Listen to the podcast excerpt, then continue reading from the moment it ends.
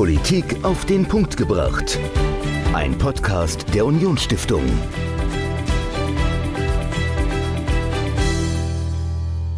Hallo und herzlich willkommen zur neuesten Folge von Politik auf den Punkt gebracht.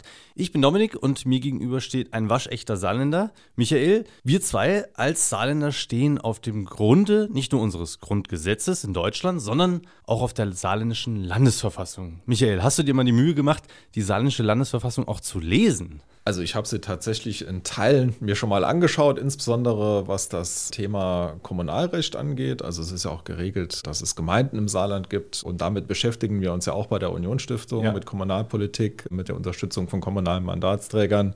Von daher schaue ich ab und zu in die Verfassung. Und wenn du jetzt gefragt würdest, das erste Gesetz in unserem Grundgesetz, der erste Artikel im Grundgesetz, den wüsstest du wahrscheinlich aus dem FF. Wüsstest du auch den ersten Artikel in der Landesverfassung? Also vom Wortlaut her nicht, okay. aber es geht so in die gleiche Richtung, würde ich sagen. Ja. Absolut, genau. Wir sprechen heute ganz speziell über die Landesverfassung, denn die Unionsstiftung hat zusammen mit der Hochschule für Bildende Künste und dem Ministerium für Justiz, Europa und Finanzen eine ganz besondere Version der Landesverfassung, die nächstes Jahr 75 Jahre alt wird, herausgebracht. Michael, mit wem hast du gesprochen und was ist das Besondere an dieser Landesverfassung? Also ich habe mit Roland Theis gesprochen. Er ist Staatssekretär im Justizministerium. Er ist auch Jurist und die haben ein ganz besonderes Projekt gemacht mit der Hochschule der Bildenden Künste des Saarlandes. Und zwar, die haben ausgewählte Artikel von Studentinnen und von Studenten illustrieren lassen. Und das finde ich wirklich sehr, sehr spannend. Also mhm. was dabei herausgekommen ist, das ist auch ganz witzig. Also es ist ja eher ein abstraktes Thema, so einen mhm. Gesetzestext ja, ja. zu illustrieren oder sich darunter was vorzustellen. Und es lohnt sich auf jeden Fall, einen Blick in dieses Buch zu werfen. Was genau die Studierenden der Hochschule für Bildende Künste aus der Verfassung gemacht haben, darüber jetzt Michael mit Roland und bleibt auf jeden Fall dran bis zum Schluss, denn wir haben noch ein kleines Geschenk für euch. Bis dann. Heute bei mir im Podcast Roland Theis. Herzlich willkommen, Roland. Schön, dass ich da sein darf. Roland, stell dich einmal unseren Hörerinnen und Hörern kurz vor.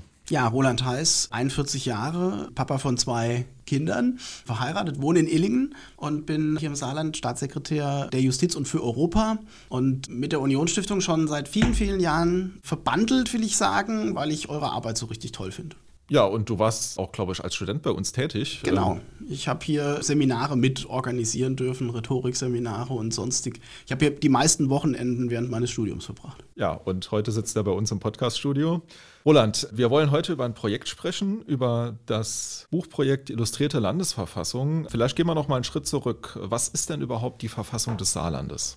Die Verfassung unseres Landes ist, wie jede Verfassung in der Welt, zum einen das Regelwerk, auf der die Staatsorganisation beruht. Dort ist geregelt, wie sich eine Regierung zusammensetzt, wie sie sich bildet, welche Aufgabe der Landtag hat, was die dritte Gewalt, die Justiz, tut. Und zum anderen ist es die Sammlung von Wertentscheidungen, die Festlegung von Wertentscheidungen, zu denen sich die Saarländerinnen und Saarländer in der Verfassung bekannt haben, mit den Grundrechten, mit den Staatszielen, mit der grundsätzlichen Orientierung unseres Gemeinwesens. Und da hat die Landesverfassung im Saarland mehrere Besonderheiten. Zum einen, das ist keine, kein Alleinstellungsmerkmal, aber trotzdem eine Besonderheit. Sie ist älter als das Grundgesetz. Verfassung des Saarlandes ist aus dem Jahr 1947. Wir feiern heute das zum 74. Mal das Inkrafttreten der Verfassung des Saarlandes. Sie kommt also quasi noch aus der in Anführungsstrichen französischen Zeit. Das ist ein, eine Besonderheit unserer Landesverfassung und sie hat sich auch nach der Rückgliederung des Landes zur Bundesrepublik Deutschland kaum geändert. Also bis auf die Präambel ist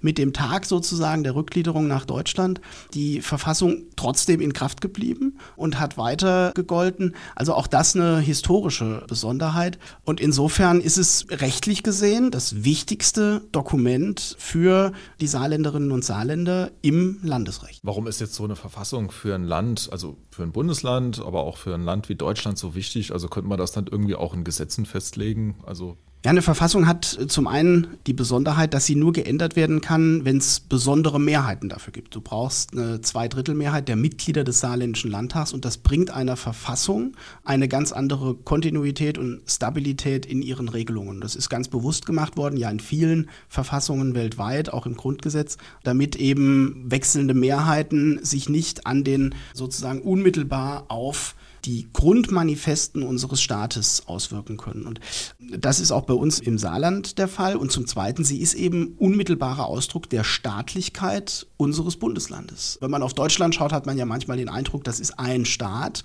mit eben 16 Bundesländern, was auch immer das ist. Aber nein, wir sind, der Bund ist ein Staat, aber eben auch die Länder haben die Staatsqualität und das drückt sich nicht zuletzt darin aus, dass sie über eigene Verfassungen verfügen, die, so jedenfalls ist es für das Saarland und die westdeutschen Bundesländer der Fall, allesamt älter sind als das Grundgesetz, weil sie eben vorher entstanden sind.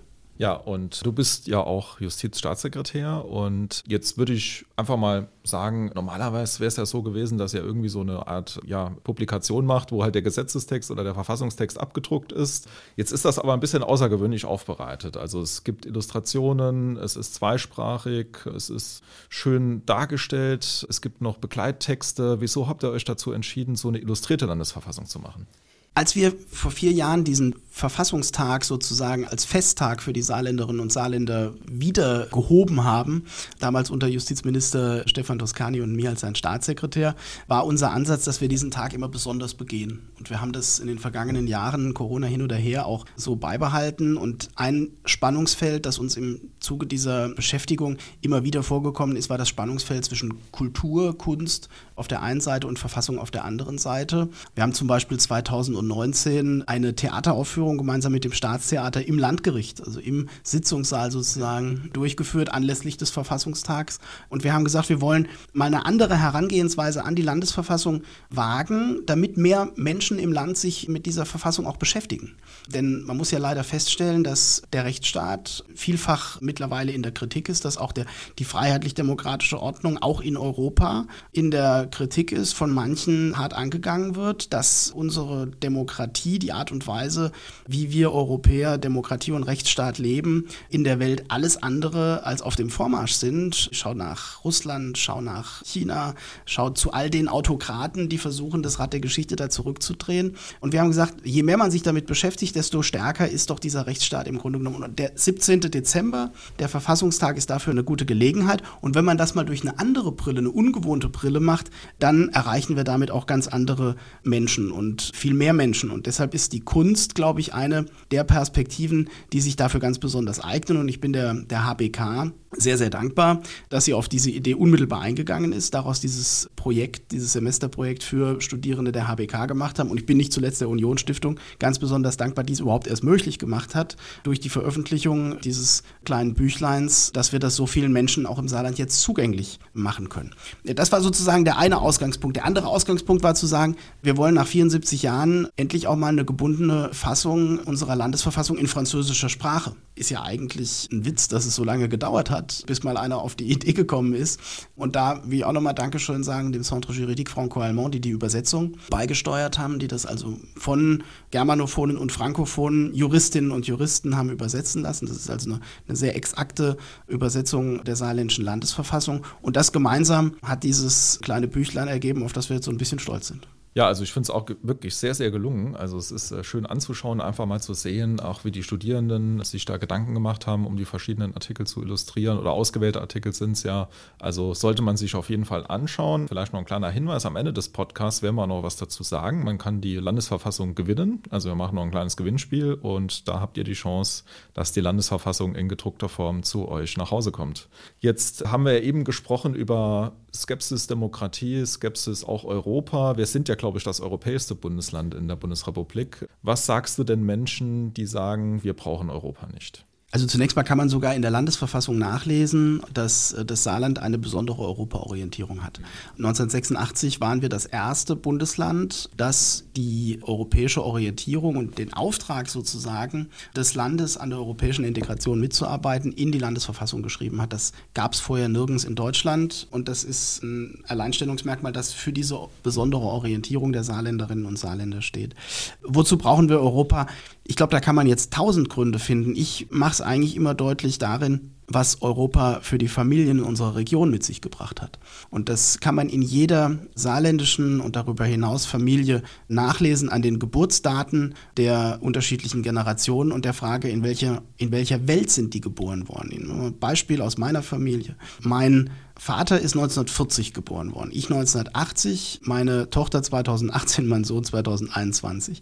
1940, das war ein Europa, in der wir Europäer aufeinander geschossen haben, buchstäblich. 1980 war ein Europa, in dem die Europäer kurz davor waren, aufeinander zu schießen. Und 2018, 2021, das ist immer noch ein Europa, in dem man vieles besser machen kann, dass man auch mal kritisieren kann, dass an der einen oder anderen Stelle auch nicht funktioniert. Aber wenn man es mal vergleicht mit der Generation von dran und den zwei Generationen von dran, es ist das beste Europa, in das je Kinder geboren wurden. Und dass das so ist, der einzige Unterschied zwischen dem Europa von 1940 und dem Europa von 2021 ist der europäische Gedanke, der unbedingte Wille der Europäerinnen Europäerinnen und Europäer, gemeinsam ihr Schicksal in die Hand zu nehmen und nicht gegeneinander.